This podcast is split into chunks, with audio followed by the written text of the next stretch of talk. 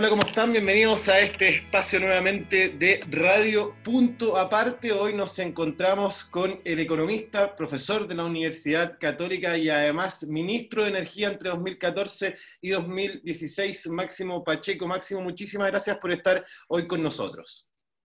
Gracias a ti, Sebastián, por esta oportunidad de estar con los eh, auditores de Punto, Radio Punto Aparte.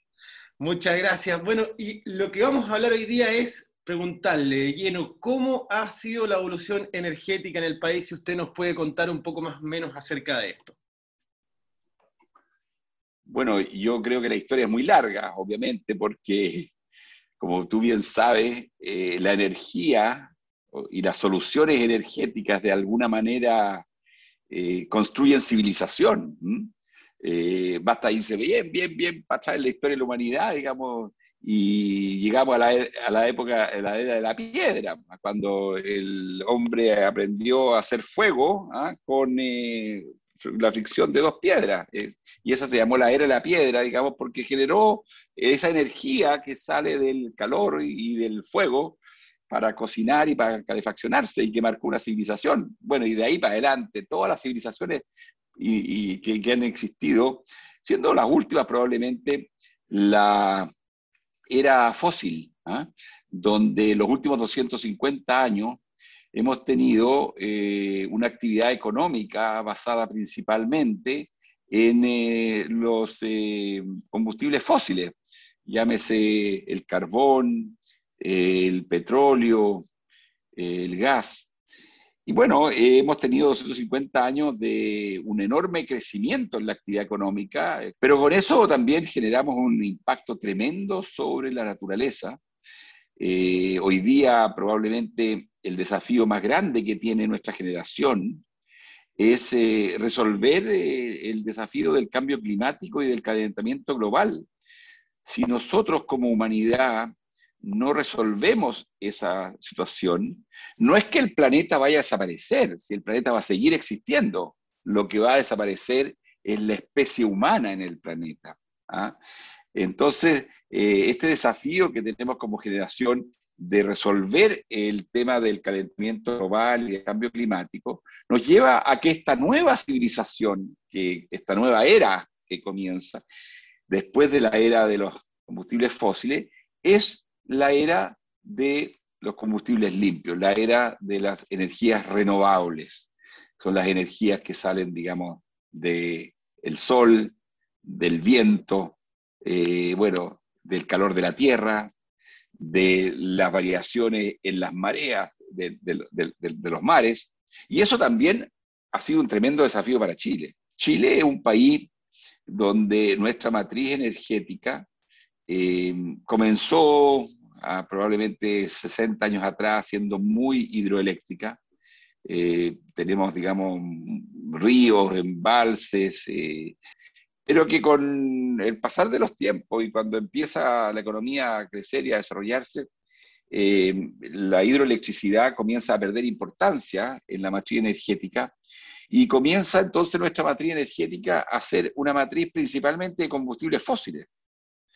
Y este es un drama para Chile, porque no solamente es un eh, combustible sucio, sino que además dependemos de esto, de, no de los recursos que tiene el país, sino que de las importaciones.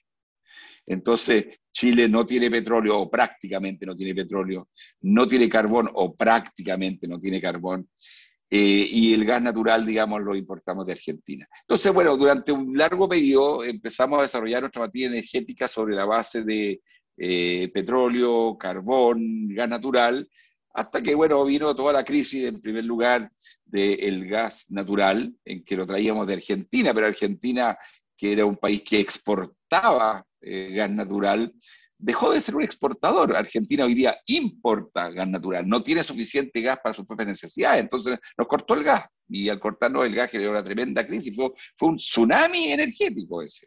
¿ah? El dejar de tener gas para nuestra generación eléctrica y tener que reemplazarlo. ¿Y cómo se reemplazó? Se reemplazó con carbón, principalmente. Se llenaron, nos llenamos, digamos, de plantas de carbón y también de gas y algunas, digamos, eh, eh, que eran eh, de doble propósito. Pero En ese cuadro, evidentemente, eh, esto era como país un, un completo contrasentido, porque no tiene ningún sentido que el país dependa de combustibles fósiles sucios y que no tenemos, cuando nosotros como país somos el país, y en esto voy a hacer un, punto muy fuerte, este es el país de mayor radiación solar del mundo. Esto no lo digo yo como chileno, esto no lo digo yo, digamos, como ex ministro de Energía, esto, esto es lo que uno escucha en todos los foros, en todos los debates y en toda la literatura que hay sobre cómo se, eh, cómo se mide y cómo, eh, el mapa de la radiación solar en el mundo. En, el norte de Chile, en el centro de Atacama, tenemos la mayor radiación solar del mundo. Y tenemos buenos vientos, probablemente no tan buenos como los vientos que hay en Argentina, probablemente no tan buenos como los vientos, digamos, que hay en, el Mar del Norte y en otros lugares como eso, pero, pero un viento sumamente eh, favorable para el desarrollo de la energía eólica. Y los, los vientos son predecibles, se pueden estudiar, hay un mapa, digamos, de los vientos, digamos, y, por lo tanto, eh, nosotros como país empezamos a decir, bueno, si tenemos esta tremenda crisis, se nos cortó el gas, tenemos la dependencia de un combustible sucio y, escaso, y para nosotros como país, porque no lo tenemos, y tenemos radiación solar y tenemos eh, viento, bueno, eh, ha llegado el momento que verdaderamente le demos un auge y un empuje a las energías renovables no convencionales. Le quería preguntar sobre eh, cuáles cree usted que son los hitos más importantes con respecto al término energético en términos de políticas implementadas. Yo creo que los grandes hitos son, bueno, en primer lugar, em, ponernos algunas eh, metas, digamos, eh, en lo legislativo, cuando se dictó la ley, digamos, de las energías renovables no convencionales, y se llamó la ley del 2025, o sea, de que nosotros llegáramos eh, el año 25 a tener un 20% de nuestras energías, digamos, como energías renovables no convencionales. Yo creo que ese esfuerzo legislativo que salió muy de la sociedad civil, salió muy de los movimientos sociales, salió muy de los movimientos ambientalistas, de los movimientos ecologistas, del Parlamento, eh, que, en ese momento recogió muy fuerte ¿ah? eh, este, este, este, este, tema. Y bueno, ahí se dictó una ley, estoy hablando del gobierno Piñera 1. Yo creo que después a mí me tocó asumir en un momento que era el año 2014, en que eh, había una gran crisis eh, en el sector de energía. Eh, cuando uno conversaba con los empresarios, lo que ellos le decían era, mira, aquí ya vamos a dejar de tener en el futuro proyectos de inversión porque los proyectos de inversión necesitan energía y la energía es muy cara entonces en Chile no se va a poder desarrollar estos proyectos porque los, inversionistas van a preferir desarrollar estos proyectos en otros países donde la energía eh, tiene precios más razonables.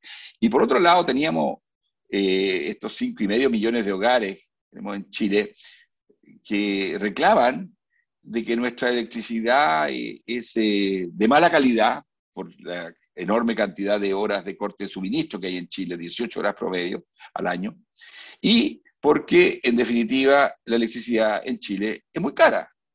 Yo sé que en Chile en general el costo de la vida es caro, hay muchas cosas que son carísimas, digamos, voy a decir de los remedios y otros, pero, pero la electricidad es muy cara, es probablemente la electricidad más cara que tenemos en América Latina.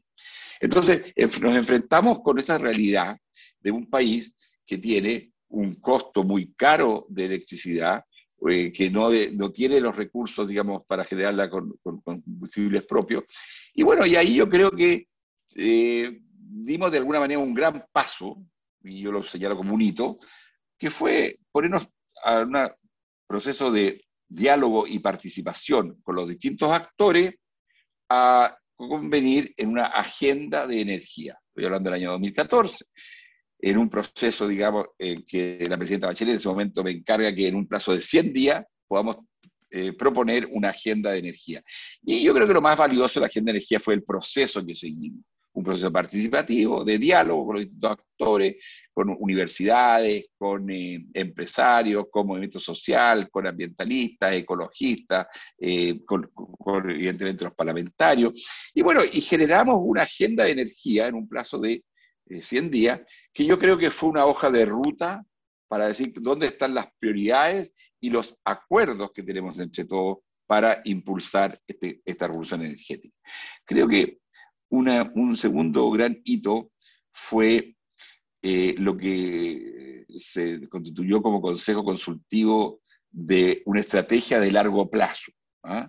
que fue, digamos, eh, Energía 2050. Convocamos a un consejo muy, muy ya variopinto, con representantes de los distintos estamentos de la sociedad, y lo que definimos ahí fue una propuesta de política energética de largo plazo para el país. Por eso se llama Energía 2050, porque es, una, propuesta que llega hasta el año 2050. No es que la hayamos escrito hoy día para siempre, sino que la escribimos como, un documento que se revisa cada cinco años y que ahora justamente estamos, el, gobierno actual está en el proceso de, de revisarlo para actualizarlo.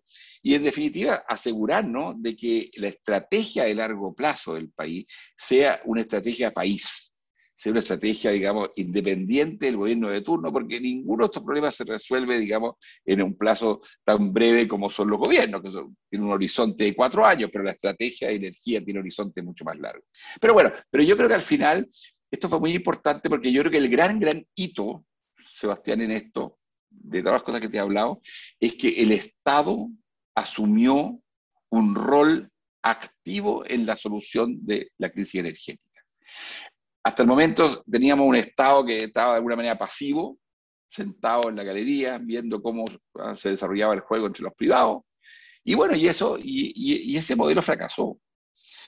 Eh, nosotros necesitábamos tener un rol activo del Estado en el sector energético. El sector energético es un sector demasiado estratégico, demasiado incidente, demasiado importante para la vida de la gente y para la, actividad económica, como para dejarlo a su libre albedrío o a su libre voluntad para ir cerrando, preguntarle sobre la importancia de que los gobiernos de turno continúen las políticas que vienen de otros gobiernos, que es un, algo que se da en el sector energético y que no muchas veces se da en otros sectores, como que haya habido un gobierno de, primero la presidenta Bachelet que pone un 10%, después aparece el gobierno, primer gobierno Piñera con un 20%, luego el segundo gobierno la Bachelet le toca hitos tan importantes como el tema de la carbono neutralidad, y después el segundo gobierno de, de Sebastián Piñera se compromete con un calendario para cerrar las centrales. En ese sentido, ¿nos puede contar usted cuál es el valor de continuar con las políticas, sobre todo en temas tan importantes como la energía?